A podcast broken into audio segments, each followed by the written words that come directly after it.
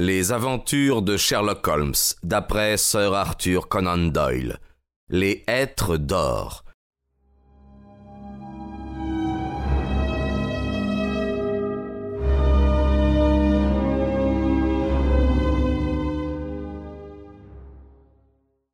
Quand on aime l'art pour l'art, dit Sherlock Holmes en rejetant le numéro du Daily Telegraph dont il venait de parcourir les annonces, c'est souvent dans ses plus modestes et ses plus humbles manifestations qu'il vous procure les joies les plus vives.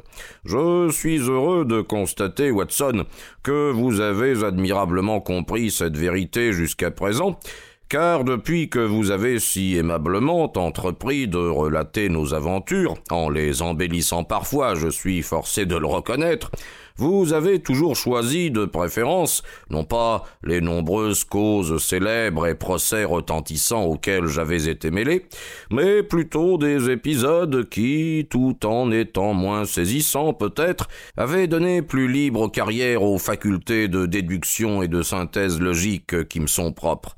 Et pourtant, répondis-je, Dieu sait si l'on m'a reproché d'avoir visé au sensationnel.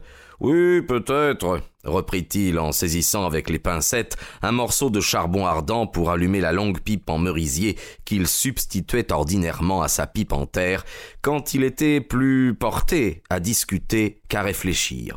Peut-être avez-vous eu tort de chercher à mettre de la couleur et de la vie dans vos récits, au lieu de vous borner à consigner ces minutieux raisonnements de cause à effet qui seuls méritent de retenir l'attention. Je crois cependant vous avoir amplement rendu justice sous ce rapport, rétorquai-je avec une certaine froideur, vexé par cette présomption un peu outrecuisante qui, j'avais pu le constater maintes fois, constituait l'un des traits les plus saillants du caractère de mon ami. Non, non, ce n'est ni de la morgue, ni de l'orgueil, répliqua-t-il, répondant selon son habitude à ma pensée plutôt qu'à mes paroles. Si je demande qu'il soit rendu entière justice à mon art, c'est parce que je considère que mon art est une chose absolument impersonnelle, une chose qui me dépasse. Les crimes sont fréquents, et la logique est rare. Donc, c'est sur la logique qu'il faut insister et non sur les crimes. Vous n'avez fait qu'une série de contes avec ce qui aurait dû être une suite de conférences. C'était par une froide matinée, au début du printemps, et notre petit déjeuner terminé, nous nous étions assis, l'un en face de l'autre, devant un bon feu dans notre logement de Baker Street. Un brouillard épais flottait entre les rangées de maisons aux façades sombres, et les fenêtres d'en face avaient l'air, au milieu de ces lourdes vapeurs jaunâtres, de halos confus et informes. Notre gaz était allumé, et comme la table n'avait pas été desservie, répandait sur la nappe blanche une clarté qui faisait miroiter l'argenterie et la porcelaine. Sherlock Holmes, silencieux jusque-là, n'avait fait que parcourir les colonnes d'annonces de tous les journaux, et finalement, n'ayant sans doute pas trouvé ce qu'il y cherchait, avait entrepris, pour soulager sa mauvaise humeur, de me sermonner sur mes erreurs littéraires. Malgré cela, reprit-il après une pause durant laquelle il avait tiré de grosses bouffées de sa pipe en contemplant le feu, on n'est guère en droit de vous accuser d'avoir visé au sensationnel, car parmi les affaires auxquelles vous avez bien voulu vous intéresser, il y en a un bon nombre qui n'offrent aucun rapport avec le crime au sens légal du mot le petit service que je me suis efforcé de rendre au roi de Bohême, la singulière aventure de mademoiselle euh, Mary Sutherland, le problème relatif à l'homme à la lèvre tordue, le cas du gentilhomme célibataire, rien de tout cela ne tombe sous le coup de la loi. Mais, à force de vouloir éviter le sensationnel, je crains que vous ne soyez au contraire tombé presque dans la banalité. Sous le rapport de la conclusion, peut-être, répondis-je, mais l'exposé de votre méthode avait du moins le mérite d'être intéressant et nouveau. Bah, mon cher ami, en quoi voulez-vous que le public, le gros public qui n'observe rien et ne pourrait même pas reconnaître un tisserand à ses dents ou un typographe à son pouce gauche, s'intéresse aux subtilités de l'analyse et de la déduction? Mais franchement, si vous tombez dans le banal, je ne puis vous en blâmer, car le temps des grandes affaires est passé. L'homme, ou tout au moins l'homme criminel, n'a plus aucune initiative ni aucune originalité. quant à mon métier.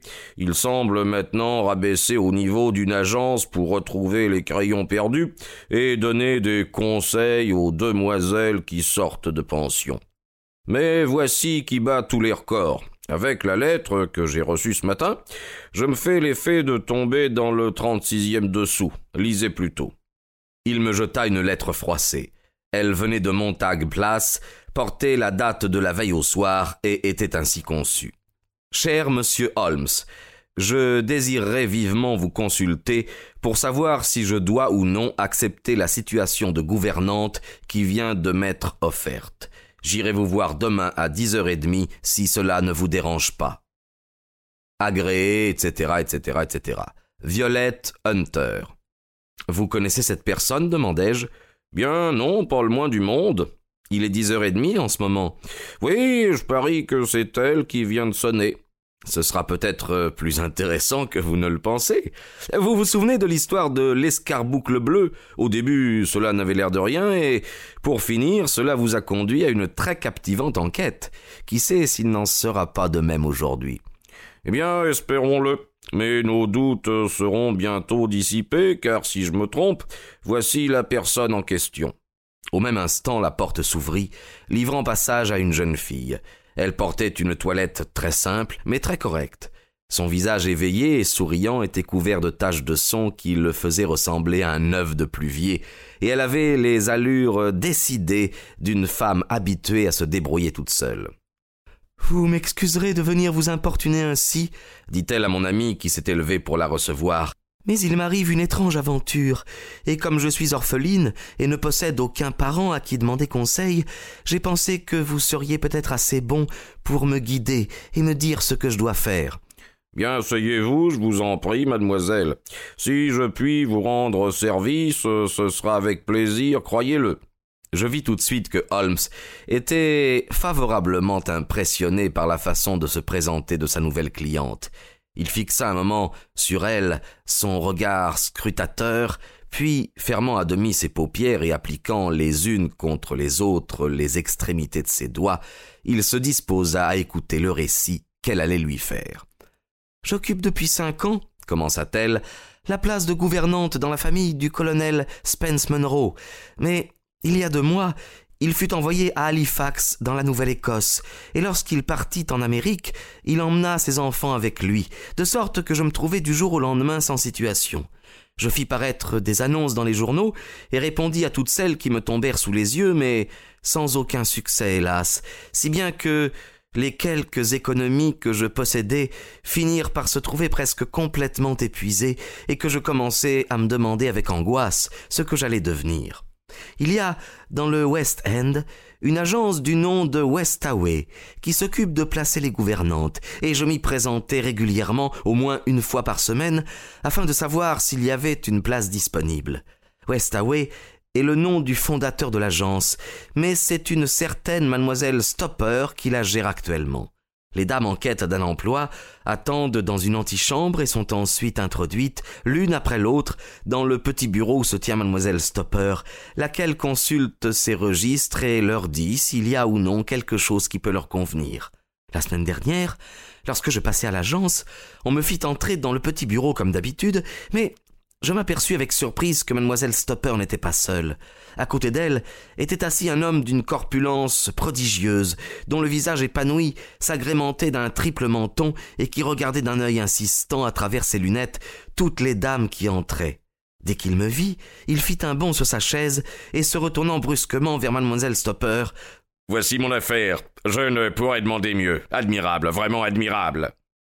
Il paraissait enthousiasmé et se frottait les mains avec joie. Il respirait tellement le bien-être que l'on avait véritablement plaisir à le voir. Vous cherchez une situation, mademoiselle? me demanda-t-il. Ah oui, monsieur. Comme euh, gouvernante? Oui, monsieur. Et quels appointements demandez-vous? J'avais quatre livres par mois dans ma dernière place, chez le colonel Spence Munro. Allons donc, oh, c'est, de l'exploitation, cela, de l'exploitation pure s'exclama-t-il en levant ses mains grasses d'un geste indigné. Comment a-t-on osé offrir cette somme dérisoire à une personne aussi charmante et aussi accomplie? Mes compétences, monsieur, sont peut-être très inférieures à ce que vous supposez, répondis-je. Un peu de français, un peu d'allemand, la musique, le dessin. Bah. interrompit-il. Tout cela n'a rien à voir avec la question, non. Ce qu'il importe avant tout de savoir, c'est si vous possédez ou non les allures et le maintien d'une femme du monde. Voilà la seule chose qui compte à mes yeux. Si vous ne possédez pas cela, vous êtes inapte à faire l'éducation d'un enfant, appelé peut-être à jouer plus tard un rôle considérable dans l'histoire de son pays. Mais si au contraire vous possédez cela, comment un homme qui se respecte a-t-il pu vous donner moins de cent livres? Pour ma part, mademoiselle, c'est ce que je vous propose par an pour débuter. Je vous laisse à penser, monsieur Holmes, si, dans la situation embarrassée où je me trouvais, cette offre me parut invraisemblable. Mais, ayant sans doute remarqué avec quel air d'incrédulité je le regardais, le gros monsieur tira son portefeuille de sa poche et me tendit un billet de banque. C'est également mon habitude, ajouta-t-il en m'adressant un sourire si affable que ses yeux devinrent pareils à deux minces traits lumineux perdus au milieu des bourrelets de graisse de sa figure. C'est également mon habitude de verser d'avance la moitié de leurs appointements aux gouvernantes afin qu'elles aient sous la main l'argent nécessaire pour renouveler leur garde-robe et pour effectuer le voyage. Jamais, jamais je n'avais rencontré de ma vie un homme aussi plein d'amabilité et de prévenance. Comme j'avais déjà contracté certaines petites dettes, cette avance arrivait juste à point pour me tirer d'affaire. Néanmoins, il y avait dans tout cela quelque chose de si extraordinaire que je n'osais m'engager ainsi à la légère sans savoir où j'allais. Serait-il indiscret de vous demander où vous habitez, monsieur questionnai-je. Dans le Hampfire, mademoiselle, une charmante propriété qui s'appelle les Hêtres d'Or et qui est située à cinq miles au-delà de Winchester. Le pays est ravissant, et cette vieille demeure, vous le verrez, est littéralement délicieuse. Et mes fonctions, monsieur, voudriez-vous avoir la bonté de m'expliquer en quoi elles consisteraient Vous n'aurez qu'à vous occuper que d'un seul enfant, un cher petit diablotin de six ans. Oh, si vous pouviez le voir tuer les cancres là avec son chausson, paf, paf, paf, il vous en tue trois avant que vous ayez seulement eu le temps de vous en apercevoir. Il s'était renversé en arrière sur sa chaise et riait si fort que, de nouveau, on ne lui voyait plus les yeux. Je fus un peu étonné d'apprendre à quel jeu singulier s'amusait cet enfant, mais en voyant le père rire de si bon cœur, je pensai que ce ne devait être qu'une plaisanterie. De sorte que mes seules fonctions, repris-je, se borneront à m'occuper de ce petit enfant. Ah non, non, pas vos seules fonctions, pas vos seules fonctions, ma chère mademoiselle, s'écria-t-il. Il faudra aussi, et je suis sûr que vous avez assez de bon sens pour le comprendre, que vous accomplissiez les quelques petites choses que vous demandera ma femme. Mais rassurez-vous, on n'exigera jamais de vous aucune tâche servile. Vous n'y voyez pas d'inconvénient, je pense. Je suis toute disposée à me rendre utile. Eh bien, à la bonne heure. Ainsi, tenez un exemple. Nous sommes un peu maniaques, voyez-vous, un peu maniaques, oui. Mais nous avons bon cœur tout de même. Eh bien, si l'on vous demandait de porter une robe à notre convenance et qui vous serait fournie par nous, vous n'auriez pas d'objection à satisfaire notre petite fantaisie, hein? Non, répondis-je profondément surprise malgré tout. Et si l'on vous demandait de vous asseoir euh, ici ou là, vous n'en seriez pas contrarié non plus, n'est-ce pas? Oh non, bien sûr. Ou encore de vous faire couper les cheveux avant de venir chez nous. Je pouvais à peine en croire mes oreilles. Comme il vous est facile de vous en rendre compte, monsieur Holmes, je possède des cheveux assez abondants et d'une nuance châtain peu commune, devant laquelle on s'est toujours extasié. Je ne pouvais me faire à la pensée de les sacrifier ainsi. Quant à cela, je crains que ce ne soit impossible, répliquai-je. Il m'épiait attentivement avec ses petits yeux, et lorsqu'il vit que je refusais, sa physionomie s'assombrit d'un seul coup. C'est que, voyez-vous, c'est tout à fait indispensable, insista-t-il. Il s'agit là d'un caprice de ma femme, et les caprices d'une femme, mademoiselle, doivent être satisfaits. Alors, euh, vous ne voulez absolument pas vous faire couper les cheveux? Non, monsieur, réellement je ne peux pas répliquai-je avec fermeté. C'est dommage, car sous les autres rapports vous me plaisiez beaucoup. Mais puisqu'il en est ainsi, mademoiselle Stopper, veuillez, je vous prie, me présenter les autres personnes qui pourraient convenir pour cette place.